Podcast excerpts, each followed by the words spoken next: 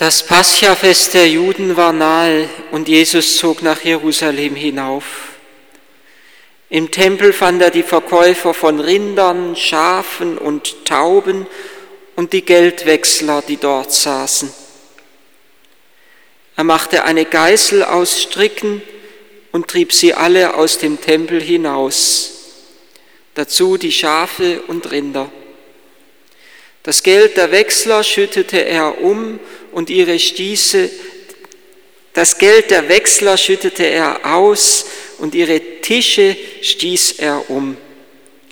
Zu den Taubenhändlern sagte er, schafft das hier weg, macht das Haus meines Vaters nicht zu einer Markthalle.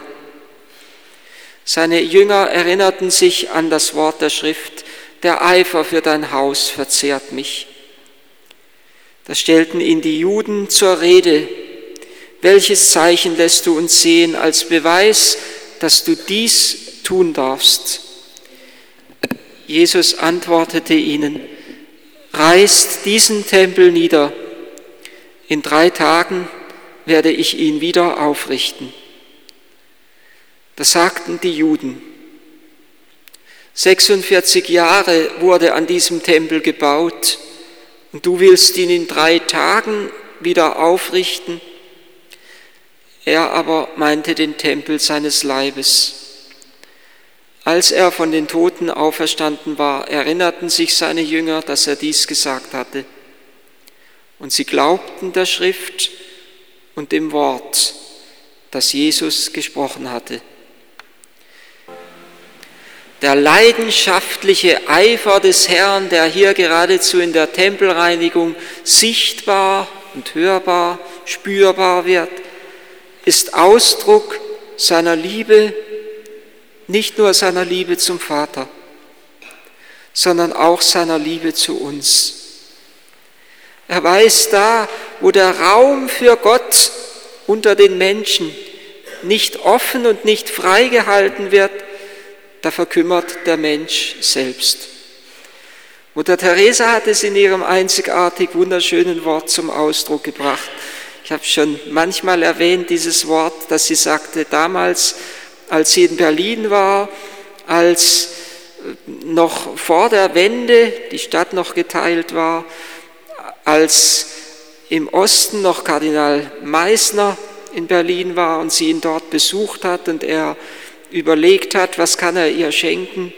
Es sollte nicht nur ein materielles, finanzielles Geschenk, eine finanzielle Gabe sein, sondern er wollte ihr in irgendeiner Weise seine Ehrfurcht, seine Liebe, seine Hochachtung für ihren Dienst und durch sie seine Liebe und Hochachtung vor den Armen zum Ausdruck bringen.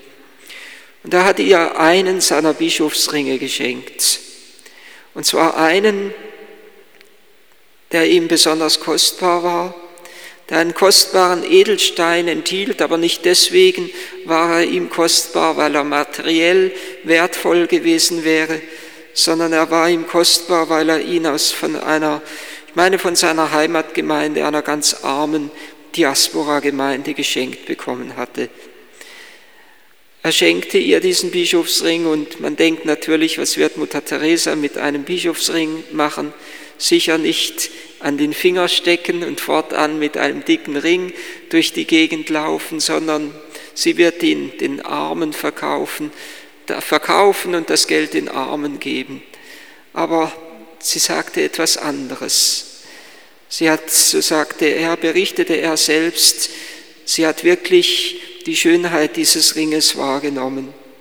Und sie hat dann gesagt, dieser Ring bekommt Jesus in einer Monstranz. Denn, so sagte sie, wenn Gott zu kurz kommt, verhungern mir die Kinder.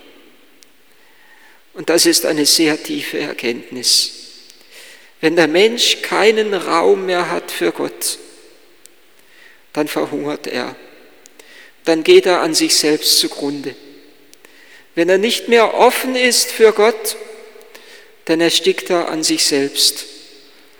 Und das Kirchweihfest, wo wir gerade dieses Evangelium von der Tempelreinigung gehört haben, erinnert uns daran, dass es Räume gibt, die frei sind für Gott, die ganz ihm gehören. Äußere Räume wie diese Kirche, aber auch innere Räume wie zeitliche Räume. Dass es einen Freiraum geben muss, der unserer Verfügbarkeit entzogen ist. Der Sonntag ist eigentlich so ein Freiraum, der unserer Verfügbarkeit entzogen ist. Eine Zeit, die ganz Gott gehört, wo wir für ihn und er für uns da ist, wo wir ihm erlauben, dass er uns seine Liebe schenken darf, so wie wir an diesem Ort ihm erlauben, dass er sich uns zuwenden darf, dass er in unser Leben eintreten darf. So wie wir in die Kirche eintreten, so möchte er bei uns eintreten. Der äußere Raum, der äußere Tempel ist ja nur ein Bild, das sich selber zu einem Tempel Gottes werden soll. Ja, das mehr noch die ganze Schöpfung zu einem Tempel seiner Herrlichkeit werden soll. Wenn Gott zu kurz kommt, verhungern mir die Kinder. Wenn wir Gott keinen Raum mehr geben in dieser Welt, dann sind wir in der Gefahr, dass der Mensch selber sich an die Stelle Gottes setzt. Und dann wird der Mensch des Menschen Wolf. Dann erhebt sich der eine gegenüber dem anderen. Wenn wir Gott keinen Raum mehr geben, dann setzen wir entweder unser eigenes Leben an die Stelle Gottes oder manchmal passiert es auch, dass wir das Leben anderer an die Stelle Gottes setzen.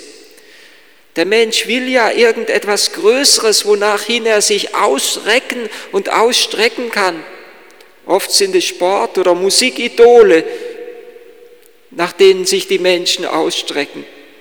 Ja, und dann sind wir in der Gefahr, diesen Menschen zum Gott zu machen. Und selbst in der Ehe, selbst in der Liebe kann es passieren, dass ich den anderen wichtiger nehme als Gott. Selbst in der Ehe muss Gott an der ersten Stelle stehen. Sonst setze ich den Ehepartner an die Stelle Gottes. Und wenn ich das tue, dann werde ich irgendwann enttäuscht werden, weil ich merke, dass er nicht Gott ist und weil ich merke, dass er nicht vollkommen ist und weil ich merke, dass er mir das letztendlich nicht all das geben kann, was ich letztendlich von Gott erwarte. Und wenn ich keinen Raum mehr habe, Gott nicht mehr Raum gebe, wenn ich gleichsam nicht mehr über den Tellerrand dieser Welt hinaus schaue, wenn ich nicht mehr das wahrnehme, was mich selber übersteigt, ohne die Transzendenz Gottes, bleibe ich in der Immanenz gefangen. Wenn ich nicht mehr über den Tellerrand dieser Welt hinausschaue, dann bleibt mir nur noch das übrig, was diese Welt zu bieten hat. Und dann bin ich in der Gefahr, diese Welt auszubeuten, das Letzte herauszuholen, was ich herausholen kann. Und dann bin ich umgekehrt in der Gefahr, wenn ich merke, ich kann nichts mehr herausholen, dass ich dann keinen Sinn mehr sehe im Leben. Dass wir dann an der Stelle ankommen, wo ich sage, wo der Mensch nur noch leidet, wo ärztliche Kunst ihm nicht mehr helfen kann, dass ich dann in der Gefahr bin, das Leben auch künstlich oder machtvoll beenden zu wollen, weil ich nicht mehr über die Dimension der Welt hinausschaue, weil ich nicht mehr das darüber hinaus wahrnehme. Der Kirchweihsonntag trägt ganz wesentlich, will ganz wesentlich dazu beitragen, dass ich diesen Raum Gottes wieder wahrnehme und dass ich Gott wieder Raum gebe, dass ich den Raum für ihn heilig halte und frei halte. Dass ich in Ehrfurcht diese Kirche betrete, dass ich weiß, es ist hier Gott selber gegenwärtig, dass ich mir neu bewusst mache, dass ich in Ehrfurcht eine Kniebeuge mache. Eine ehrfürchtige Kniebeuge trägt schon dazu bei, dass ich mein Inneres für die Gegenwart Gottes öffne und dass er sich mir ganz anders mitteilen kann, wie wenn ich achtlos an ihm vorübergehe oder gewohnheitsmäßig über die Schwelle stolpere.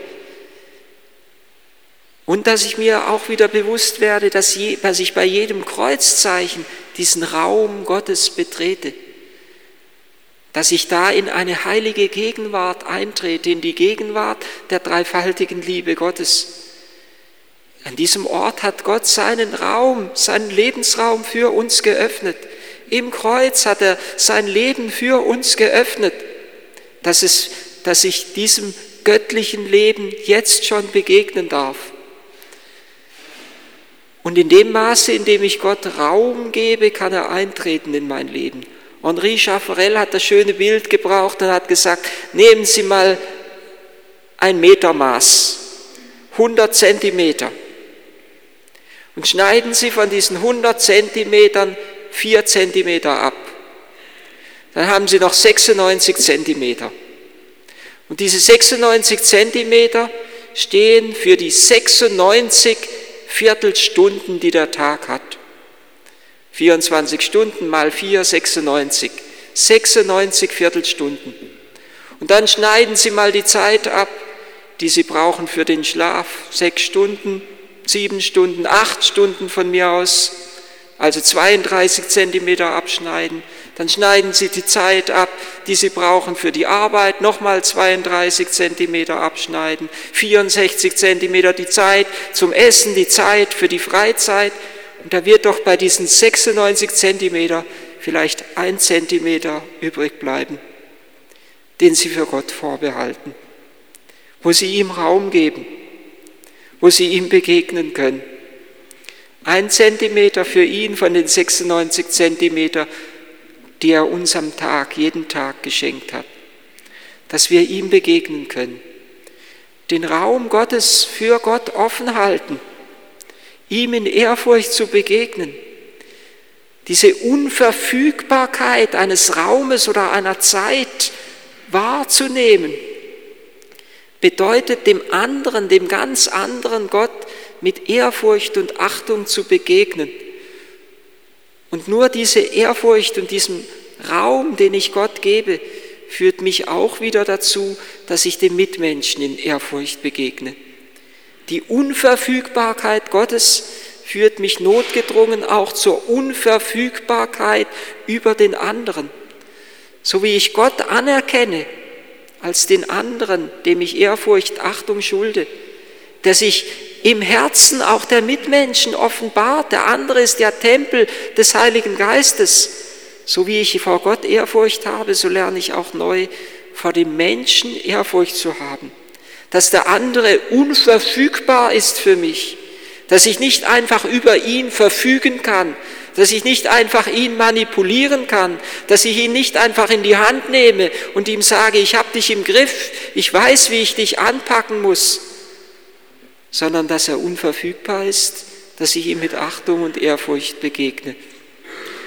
Und so führt uns der Kirchweihe Sonntag eigentlich dahin, was die tiefste Berufung und worin die tiefste Würde des Menschen selber besteht dass er selber eben Anteil hat am göttlichen Leben und dass er berufen ist in die Begegnung mit Gott, ja in eine bräutliche Liebe und in eine bräutliche Beziehung mit Gott einzutreten. Die, diese Kirche ist geweiht, weil mein Leib selber geheiligt werden soll und weil die ganze Schöpfung am Ende der Zeit zu einem heiligen Tempel werden soll, in dem Gottes Herrlichkeit wohnt.